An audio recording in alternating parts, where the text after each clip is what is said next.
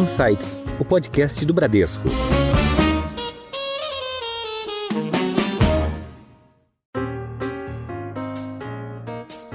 Então, empresas eh, de qualidade, que sejam varejistas ou que sejam produtoras de bens de consumo, deve ser um, o grupo de empresas frontalmente beneficiada por uma circunstância de juro cadente. Tem vários ativos no Brasil que estavam alavancados com taxa de juros alta, dependentes de crescimento e renda, que tinham caído muito por esse motivo quando a taxa de juros subiu e que agora devem se valorizar. Olá e sejam bem-vindos a mais um Insights, o seu podcast semanal com ideias que provocam um novo jeito de pensar. Eu sou a Juliana Maeda e vocês acabaram de ouvir um pouco dos destaques do papo de hoje, mas tem muito mais. A inflação já dá sinais de enfraquecimento no Brasil e a redução da taxa de juros começa a aparecer no nosso horizonte. O que a gente pode esperar da economia no segundo semestre? Quais são as oportunidades na bolsa? Onde e como investir nos próximos meses? Fundos de ações temáticos, renda fixa ou crédito privado? A gente tem hoje as respostas com quem entende muito do assunto. Eu tenho o prazer de receber hoje o Milton Cabral, que é gestor de fundos de ações da Bradesco Asset. Bem-vindo ao Insights, Milton. Obrigado, um prazer estar aqui. E também está conosco a Carolina Ojikawa, Carol, que é gestora de fundos de ações da Bradesco Asset. Carol, seja muito bem-vinda ao Insights. Obrigada pelo convite de vocês.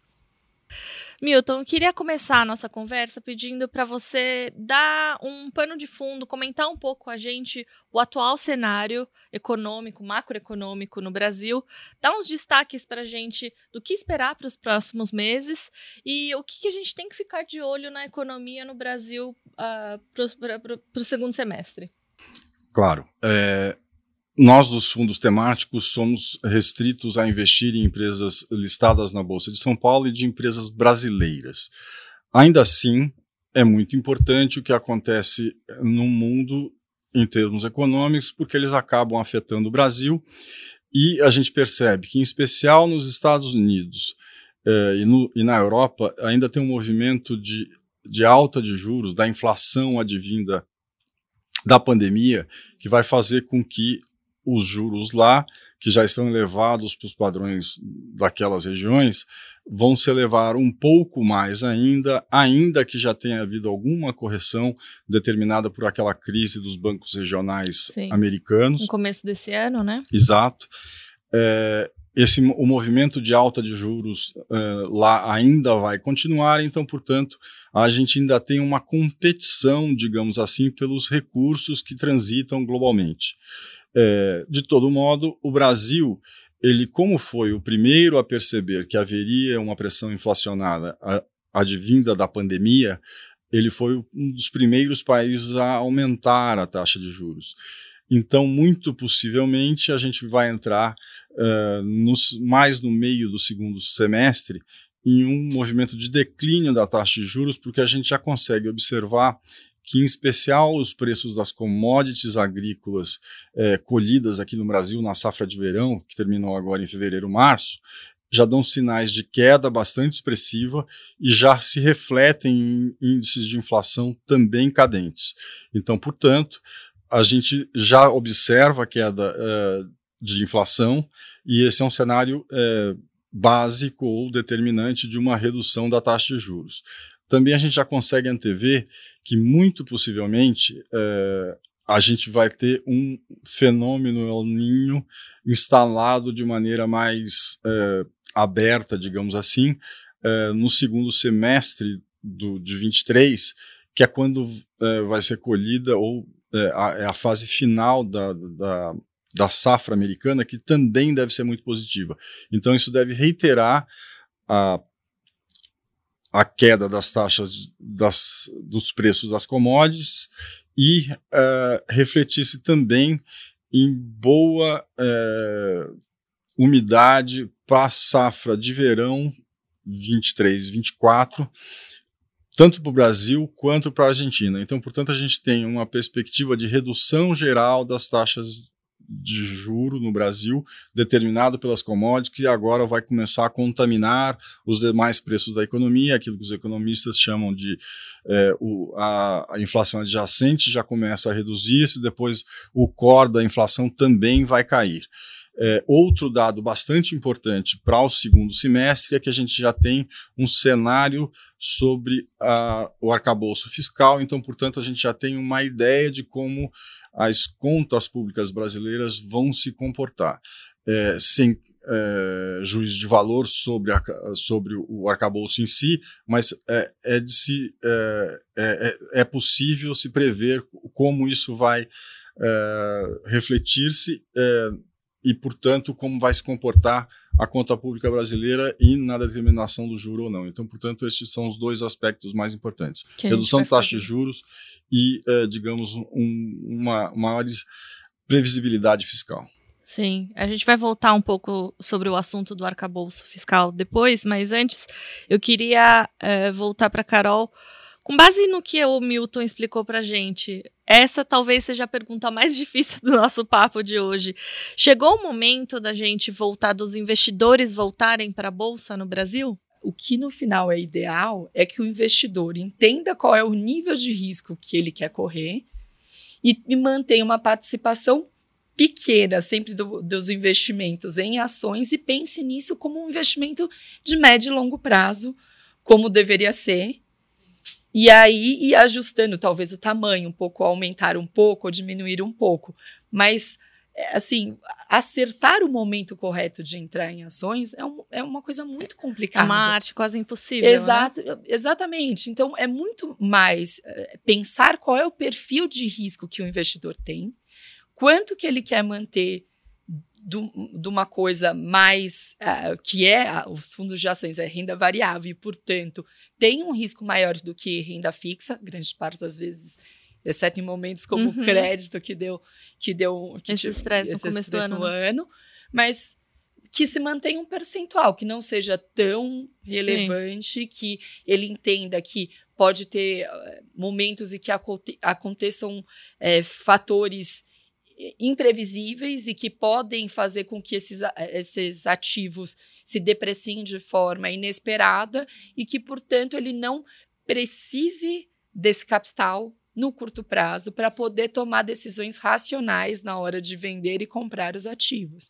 Dito isso, tem vários ativos no Brasil que estavam alavancados com taxa de juros alta, dependentes de crescimento e renda, que tinham caído muito por esse motivo quando a taxa de juros subiu e que agora devem se valorizar. Portanto, vão se beneficiar. Então, sim, parece que as perspectivas são positivas para a bolsa. Mas, de novo, acertar o momento exato é muito difícil, sempre ah, pensando no pensando que na composição, na composição né? de, de, uma carteira. de uma carteira, né? Sim, eu acho que a gente sempre conversa aqui sobre isso, da importância da diversificação em vários outros podcasts, a gente sempre fala isso que é sempre aquela máxima, né, de nunca colocar os ovos em uma cesta só.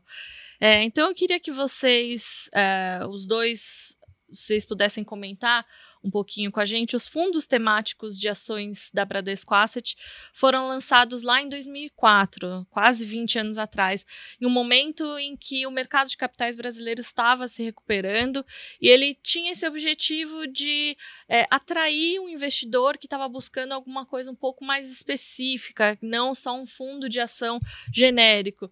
Milton, se puder começar e a Carol também depois completa, é, se puder explicar para a gente quais são as diferenças entre esses fundos é, que vocês fazem a gestão é, com os fundos de ações é, talvez convencionais da, da Bradesco Asset. Perfeito. Bom, o fundo, o primeiro desses fundos temáticos a ser lançado foi o Dividendos, foi, sem querer ser presunçoso, mas foi dia 13 de setembro de 2004, é, exatamente para porque você tinha uma evolução é, do mercado de bolsa, é, você tinha a economia já há dois anos é, minimamente estabilizada e crescendo, e a oferta era muito específica, aliás, não era específica, ela era genérica, ou seja, você tinha fundos é, que buscavam o público em geral. O que a, a Bradesco Asset fez naquele momento foi é, identificar perfis definidos é, que buscassem fundos específicos. O dividendos, é, ele só investe em empresas que distribuem de maneira diferenciada dividendos aos acionistas, então, portanto, eles estão, é, elas têm um perfil de menor risco embutido. É, essas empresas, em geral, são empresas grandes, são empresas maduras, têm balanços robustos, tem gestão que já foi testada em outros momentos desafiadores, então, portanto, é, eles oferecem, de uma maneira geral, mais segurança para o investidor.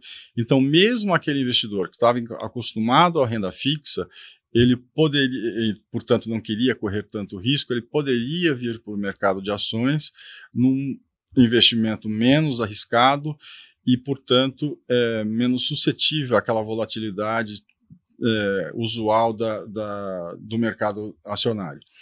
É, esse fundo ele já tem 18 anos e 8 meses, para ser mais é, determinado, é, ele ele teve um, um, uma rentabilidade bastante expressiva. Ele já hoje no acumulado ele já passa dos do, dos mil por cento e é, mais que o dobro da bolsa. Então, portanto, ele é um fundo ativo é, que gera é, valor em relação à bolsa, ou seja, ele, ele, gera retorno, gera ganho em relação à bolsa e faz com que, e ao mesmo tempo oferece ao investidor um risco menor do que aquele convencional de bolsa, o usual de bolsa.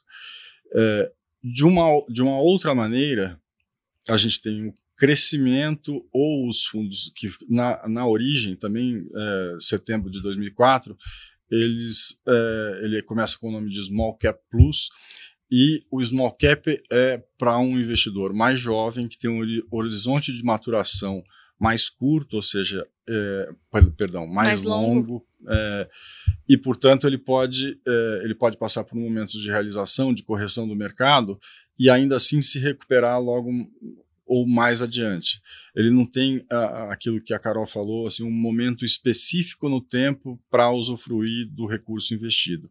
Ele pode passar por vários ciclos da própria bolsa e e investir é, ao longo de um período mais longo também. Essas empresas elas, é, elas são menores, então, portanto, elas são mais arriscadas, mas ainda assim, no Brasil, elas são a elite da corporativa brasileira. Elas têm acesso a financiamento, coisa que uma, os concorrentes deles, na maioria das vezes, não têm acesso. Então, portanto, eles têm, um, é, digamos, uma qualificação para momentos, por exemplo, de retração da atividade eles é, saírem melhores e maiores ainda do que os concorrentes. Então, portanto, é, eles, é, tam, o fundo também é capaz de gerar ganho em relação ao Bovespa. Esse fundo, como a gente tem há dois anos, essa alta da taxa de juros é, fez com que a rentabilidade do investimento é, usual dele, que não investe nas 10 maiores, tenha sido corrigido exatamente pelo preço do, do, dinheiro da economia como um todo, que ficou muito maior, e ele teve uma rentabilidade acumulada nesses 18 anos de 850%, que também é, uma, é, uma, é, bem, é, é um retorno bastante diferente e superior ao do Bovespa. Em 2013, a gente reparte é, a, a, essa, essa estratégia em duas, uma para empresas médias, que a gente chama de crescimento, que ainda assim tem empresas menores ou pequenas, uh, e na, no jargão do mercado, ele, uh, são as empresas de mid-small, e um segundo fundo que manteve o nome small, chamado, uh, chamado de small, claro, e que investe em empresas ainda menores. E neste caso, ainda assim, incorre-se mais risco, porque elas têm, digamos, um um, um, um, porte menor do que as empresas é, é, do, do, fundo de mid-small, mas elas, quando é, a gente consegue é, identificar uma, um, um, investimento que seja de retorno expressivo, ele, a rentabilidade é muito, muito maior uhum. do que os outros investimentos convencionais. Só lembrando que a gente começa com um fundo de, de menor risco, de empresas muito grandes, e vai até empresas menores, pequenas, e que têm um risco maior e podem ter um retorno bastante mais expressivo. Por isso que a gente chama de temáticos, né? Porque se puder comentar, Carol, um pouco da diferença desses fundos, dos fundos temáticos da Bradesco Asset, é, os três, é, que o Milton comentou agora, com os fundos de ações da Bradesco Asset. Vamos lá. Os fundos de ações têm, têm vários tipos de fundos de ações dentro do Bradesco Asset, né? Mas acho que os mais tradicionais que a indústria vê, né, que é mais comum na, no, na indústria, são os long onlys, que basicamente tem um benchmark Ibovespa, né, que eles então a meta dele é bater o Ibovespa e que tem ações mais tradicionais, entre 70 e 80 ações, e você bate, tem que bater isso. Então, tem os long onlys tradicionais que fazem isso. Depois a gente tem os long bias, que podem fazer algum nível de são ou alavancagem para ficar duplamente, triplamente, quadruplamente expostos, expostos uhum. ou que podem fazer shorts e ficar vendidos. Ficar vendidos. Uhum. E então, e que normalmente tem como benchmark ou CDI ou IPCA+. É, e aí depois tem ainda os, os, é, os long and shorts, que são os fundos que fazem vendidos é, e comprados. que tem os neutros e que tem os que não ficam neutros, que Sim. podem ficar direcionalmente vendidos ou comprados. Qual que é a diferença dos temáticos, né? Eu acho que os temáticos, eles conseguem talvez dar uma você consegue é, colocar encaixar mais dentro dos perfis de investimento, né? Então vamos lá, né? O Milton acho que falou um pouco do dos dividendos, small caps e o crescimento, mid small. Então, assim, dentro do que ele falou, os dividendos são. Ele é composto normalmente por companhias que são mais consolidadas, que já não. As boas pagadoras. boas pagadoras de dividendos, que, portanto, isso quer dizer o quê? Que quando ela está pagando dividendo é que os investimentos, ela, ela faz o investimento e ainda assim sobra dinheiro para voltar os acionistas. Então, são empresas mais consolidadas, que têm menos risco de.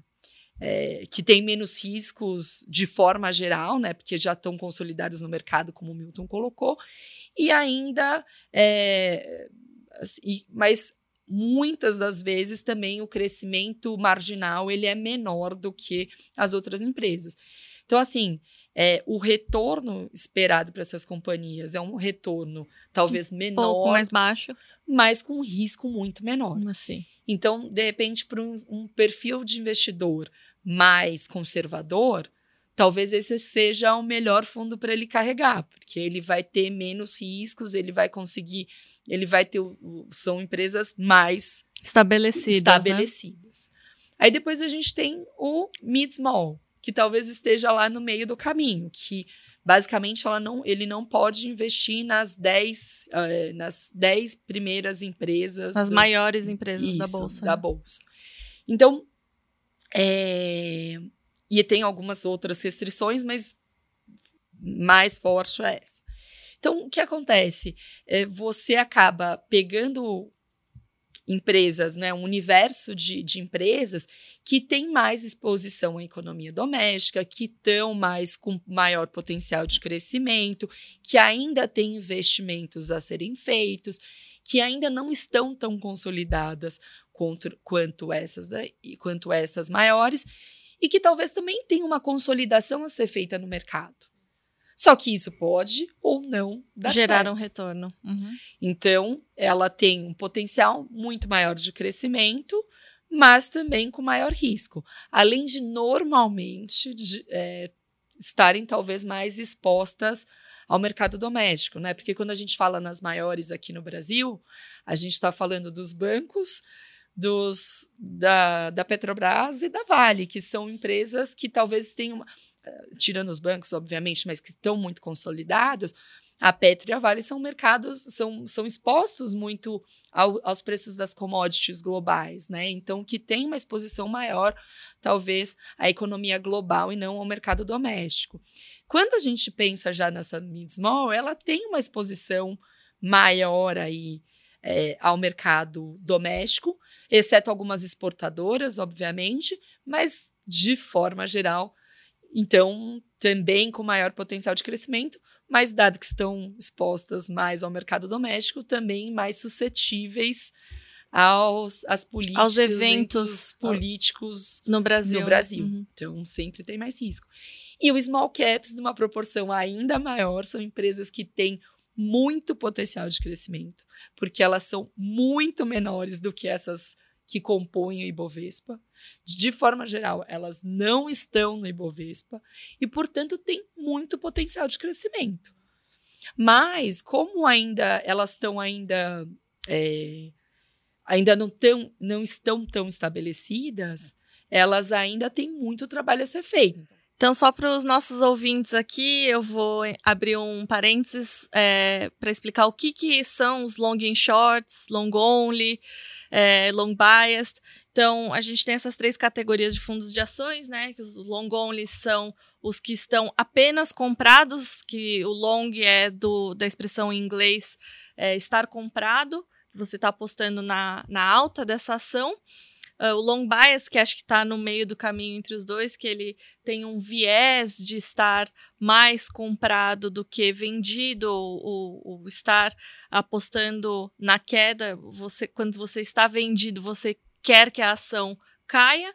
E os long e shorts, que podem estar um pouco mais comprados ou um pouco mais vendidos, é, é, dependendo da, da análise do gestor, né? Milton, é, então, eu queria entrar um pouco mais nos setores que vocês estão vendo de oportunidades. É, o que, que você queria, que você poderia dividir aqui com a gente, que você pode destacar, que vocês têm olhado uh, com, com mais cuidado na Bolsa? O grande setor, né, na verdade, ah, ele é composto de vários setores, é, é o, o grupo de cíclicos domésticos, ou seja, são as empresas basicamente aquelas é, varejistas e ou produtoras de bens de consumo que estão é, vinculadas ao cíclico da economia brasileira. E, então, portanto, elas estão expostas à inflação, aos juros, ao emprego, à atividade da economia local. Se a gente tiver é, entrando de fato num período de redução de taxa de juros, elas são claramente empresas vencedoras nessa circunstância. Então, empresas eh, de qualidade, que sejam varejistas ou que sejam produtoras de bens de consumo, deve ser um o grupo de empresas frontalmente beneficiada por uma circunstância de juro cadente. Porque o juro caindo, os consumidores conseguem eh, consumir mais ao tomar crédito é, mais barato, né? Se Exatamente. Além do que, as empresas podem se financiar a um custo, um custo mais, mais, baixo, baixo. Uhum. e vão ter um lucro maior porque o juro incidente sobre a dívida vai ser menor e a despesa financeira será menor e o lucro será maior e o lucro é o determinante é, por, por consequência do preço da ação em bolsa. Então, é, essa circunstância é bastante favorável. Um outro grupo, o mercado de capitais uh, não, não tem criatividade uh, e por isso continua usando um nome bastante complicado, que é Bond Proxy, que na verdade são as empresas prestadoras de serviços públicos. São as empresas de eletricidade, são as empresas de saneamento, as empresas de pedágio em estrada. Por quê? Porque essas empresas elas já, já, já fizeram investimento e se o custo de dinheiro diminuir, o juro diminuir, elas vão ter menor despesa financeira, maior lucro e, portanto, expostas a uma valorização de mercado superior ao próprio mercado. Então, é, colocando de maneira resumida, os dois grandes setores é, de, que vão se beneficiar por uma circunstância de juro menor é o dos cíclicos domésticos e das bond proxies.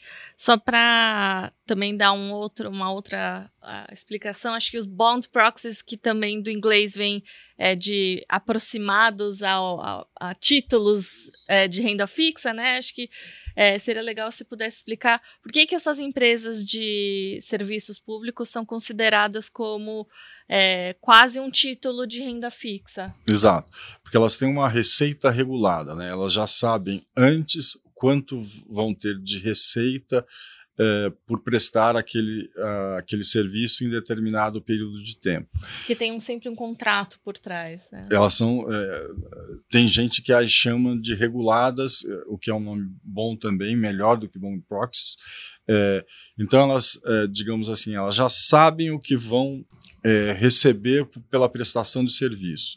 Se o custo de, de prestar aquele serviço diminuir endogenamente pela atividade, ou seja, da maneira como ela é, como a empresa é, organiza a, a, sua atividade produtiva, ou quer pela redução da taxa de juros, é, de novo o, o, a despesa vai ser de juros ou a despesa financeira vai ser menor e o lucro vai ser maior, então, portanto, elas estão mais, estão mais expostas a uma valorização no mercado de capitais. Ah, ótimo. E entrando um pouco, já que a gente já falou um pouco do, das oportunidades nos setores, é, um, o pano de fundo mais positivo no Brasil, é, Carol, eu queria que você desse uma, um pouco mais de detalhe para a gente. Eu sei que quando vocês vão comprar uma empresa, uma ação de uma empresa, vocês não simplesmente escolhem a empresa que é, tem mais potencial para valorizar. Vocês fazem uma análise muito mais completa, né? Vocês analisam o time de gestão que está lá na, na, empresa, o time de liderança né, da empresa, é, se a empresa tem uma é, liderança no mercado, uma presença predominante no mercado, é, e se elas também, claro, a, têm um balanço robusto, né? Então, se puder dar uma Uh, uma passada para a gente nos, no seu processo de investimento, por favor? É, os nossos fundos de forma os fundos temáticos de forma geral eles têm um viés de forma geral não eles são mesmo tem um viés bastante fundamentalista. E o que é isso? Eles a, a gente tenta escolher né lembrando que uma ação é uma participação dentro de uma companhia a gente tenta obter o maior número de informações dessa companhia para tentar colocar no modelo, né, que tem toda uma modelagem a ser feita para colocar com os balanços da companhia, colocar as perspectivas que essa companhia tem, é, o que, quanto que ela vai gerar, como o Milton estava falando, quanto ela vai gerar de receita, quanto ela vai gerar de, qual é o custo que ela tem, qual é a despesa que ela tem, quais são os riscos que ela tem. Então, para isso, então, para cada ação, a gente faz uma análise desse tipo o que, que, é, o que, que aqui dentro do Bradesco a gente tem, né, no Bradesco Asset? A gente tem uma equipe de sete analistas dividido por setores. Então, alguns setores aí, o Milton falou aí das utilidades públicas, que são essas empresas prestadoras de, de serviços públicos. Aí a gente tem um, um, analista que olha as commodities, que tem petróleo, mineração, siderurgia, as, as empresas de agribusiness. Tem um outro analista que olha ali para varejo, tem um outro analista que olha para é, supermercados, tem um outro que olha para bancos. Então, assim, tem, a gente tem uma divisão setorial para cada analista ser muito especialista, né? especialista naquilo que ele está olhando. Sim. Então, a gente tem essa equipe de análise que olha bem profundamente cada empresa, e para isso é, a, eles vão visitar a empresa, falam com, man, com, com, os gestores da companhia, como você colocou, falam com é, competidores dessas companhias, falam com prestadores de serviços dessas companhias para entender se tudo que a empresa está prometendo é viável ou não, é crível ou não. E aí, para colocar dentro do modelo de fluxo de caixa deles e colocar se aquilo, quanto que é o valor da companhia justo.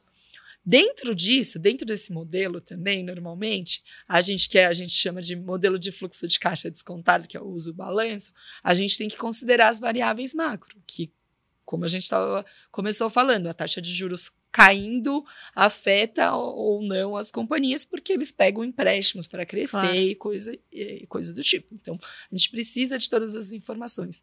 Para, ir, para isso, a, a, o Bradesco conta com uma equipe, o Bradesco Asset conta com uma equipe de economia, que eu acho que muita, eles já tiveram várias vezes aqui em sites, que faz toda essa análise e a gente usa as informações das perspectivas que eles têm para colocar dentro desse modelo.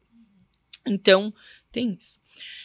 O que, que, que, que a gente costuma fazer, né? Tem, tem esses três mandatos, esses três fundos completamente diferentes. Então, de acordo com as variáveis macro que a gente tem como perspectiva e com a análise dos, anal dos desses analistas por setor, a gente tenta escolher o tamanho correto para cada, cada, empresa, empresa que uhum. a gente vai ter dentro do portfólio, né, dentro da carteira, pensando numa carteira balanceada para aquele momento para cada momento. E para o objetivo de cada fundo, né? Exatamente, com um mandato muito específico. É, específico. Então a gente está falando de um fundo que é dividendos, então, como o Milton falou, tem um filtro.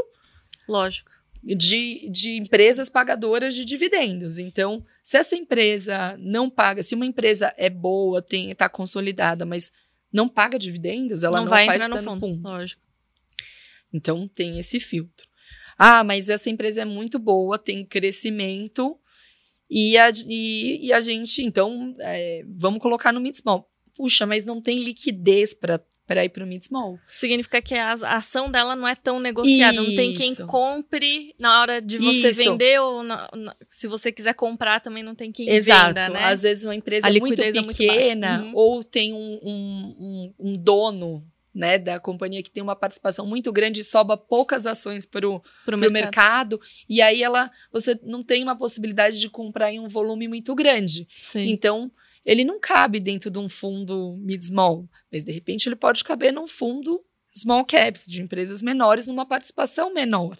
Porque também assim, né, todos os fundos dos temáticos são muito líquidos, assim, eles têm se você pedir hoje o dinheiro, você vai receber daqui três dias. Então, Sim. É... Porque acho que essa pode ser uma preocupação, né? Nos Isso. fundos uh, que tem esse, esse viés de mid small ou, ou small, que tem esse viés de empresas de capitalização menor, se elas têm uma liquidez suficiente para atender quando eu pedir meu resgate, né? Exato. E tem vários, vários é, fundos até long bias e long onlys, que em teoria são mais líquidos, que não tem essa estratégia, que não tem essa liquidez toda e que pagam seis meses depois que você pede. Então, o que você pede o resgate. Então, os, esses fundos não, eles são muito líquidos. Então, a gente tem toda uma preocupação com a liquidez que faz estar tá dentro lá do, da nossa área de risco, que acompanha diversos fatores, entre eles a liquidez para a gente entender. E isso também faz parte da nossa escolha dentro do portfólio. Claro. Para entender dentro de cada mandato e cada, e cada papel se tem a liquidez necessária, se ele está cumprindo com, com, com as características que cada fundo deve ter e no tamanho que isso. Então, de repente, tem um papel que a gente queria, uma ação que a gente queria muito ter, mas não tem a liquidez necessária para ter uma participação muito grande. Ah, não vou conseguir ter 10% do fundo nesse, nessa empresa.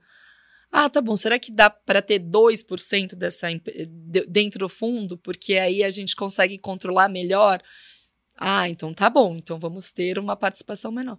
Então, tem todo um processo de investimento e aqui dentro, né, tendo uma instituição grande como o Bradesco, tem toda uma área né, dentro disso que tem uma área de trading que você que de é a área de trend, né? né? É uma são os as pessoas quando a gente olha os filmes, as pessoas assistem aos filmes, aquelas pessoas que estão comprando e gritando no telefone, coisas do tipo, de forma geral são os traders.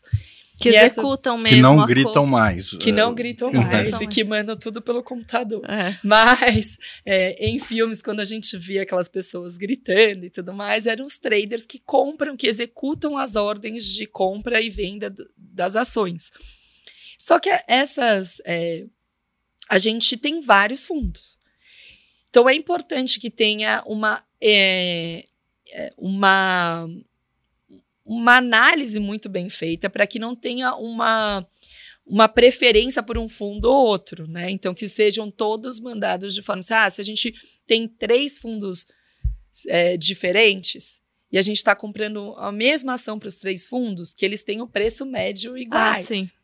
Então tem que tenha uma, uma execução ótima, né? Isso, que tenha uma execução ótima e com uma e sem interferência ou proteção de um fundo Sim. específico.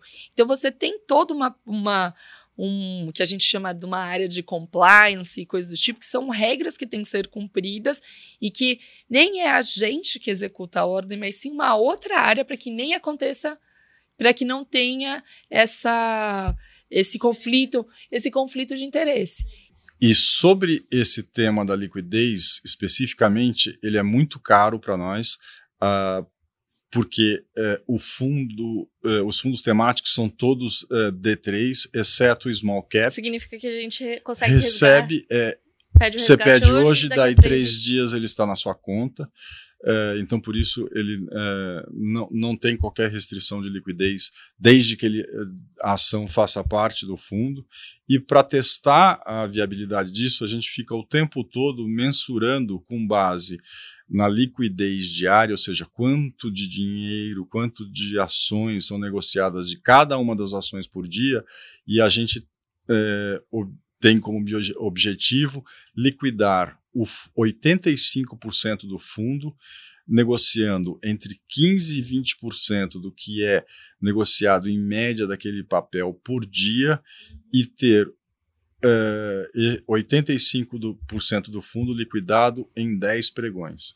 É, então significa que vocês fazem esse teste de olhar para todas as ações e falam assim: ah, qual é o percentual do meu fundo hoje, das minhas ações que eu conseguiria vender hoje, e quanto eu conseguiria vender em quantos dias, né? Que é Exatamente. 85% é, é, nesse período curto. Então significa que é um fundo que tem essa capacidade de gerar essa liquidez e pagar os resgates se, fosse, se for necessário, né? Com exceção do small cap, que ainda são 10 dias, eu estou tentando reduzir para 3 dias, é, o crescimento e o dividendo são 3 dias, é D mais 3, e, uh, e a gente consegue atingir esse objetivo com esses dados, que, uh, com esses cálculos que a gente faz de negociar parte dos papéis que fazem, uh, que compõem a carteira, liquidados nesse período que eu acabei de dizer. E eu queria fazer uma última pergunta. A gente já conversou um pouquinho sobre o arcabouço fiscal é, e essa expectativa de redução da taxa de juros. É, e eu queria também que você comentasse, Milton, por favor, a, a futura possível reforma tributária, como é que isso pode impactar os nossos investimentos em renda variável em ações aqui no Brasil. Claro. É, o arcabouço fiscal que eu tinha uh, sugerido na, na, primeira resposta é essencialmente de como é que o Brasil vai se comportar em termos de geração de recursos para o pagamento da dívida ao longo do tempo. Isso traz previsibilidade para o, digamos, é, é, de quem investe no Brasil, de quem empresta dinheiro para o Brasil, porque ele vai ter, de alguma maneira, a perspectiva de como ele vai ter o capital retornado, de como ele, vai receber o pagamento de volta. E isso, em geral, reduz a taxa de risco que o investidor exige para é, investir naquele país e se houver é, e se é, estabelecer-se um arcabouço que seja do agrado desse da comunidade de investidores, muito possivelmente ele também vai funcionar como um instrumento de redução da taxa de juros. Já a reforma tributária, ela é uma nova maneira de se organizar os tributos no Brasil e que é, para um país que tem, além de uma enorme carga fiscal, a gente tem em torno de 34% do PIB de carga fiscal, ele é para se, é, se, ter uma ideia equivalente ao de países bastante desenvolvidos ou bastante mais desenvolvidos como a Inglaterra, e a gente não tem os, os serviços é, que a Inglaterra tem à disposição da, da população, é, ele vai continuar em, ainda elevado, mas ele vai ser de muito menor complexidade, ele vai exigir muitos recursos a menos para ser, ser elaborado, então, portanto, ele vai liberar recurso para o crescimento do país.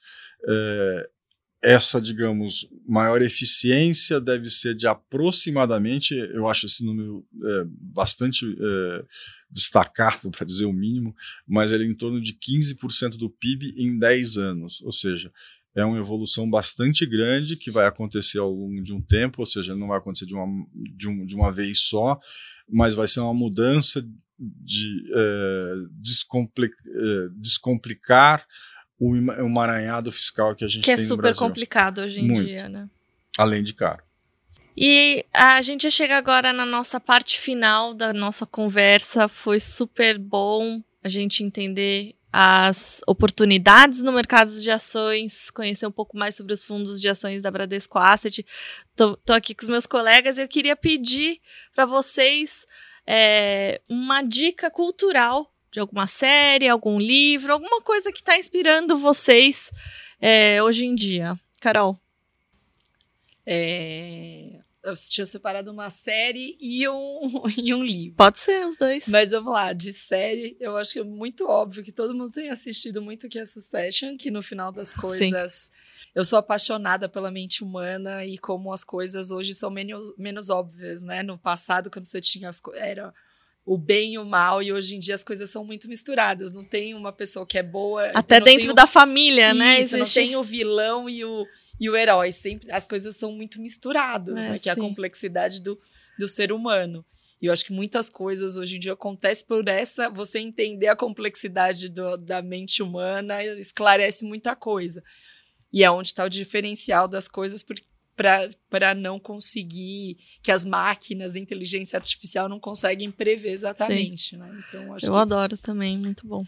E, a, e o livro, como a mãe que trabalha, eu, o último livro que eu li foi o é, Como Criar os Seus Filhos para o Mundo. Ótima é dica, da, já vou até anotar aqui. Que é da Esther, é, é, que é uma professora da, da, de Stanford que criou três é, do, duas CEOs, que uma é a CEO do YouTube e a outra é a CEO da uh, 23andMe, que é uma outra startup assim demais, e uma professora, uma outra professora universitária assim super conhecida. E sendo uma professora de Stanford, ela criou três filhas, filhas. super bem-sucedidas. Então, que basicamente eles falam para tratar seu filho como adulto, explicar absolutamente tudo. E, e, e para não criar crianças que as crianças não são frágeis como a gente imagina, então Sim. que é para ser real. Então, é. muito legal essas dicas. Milton.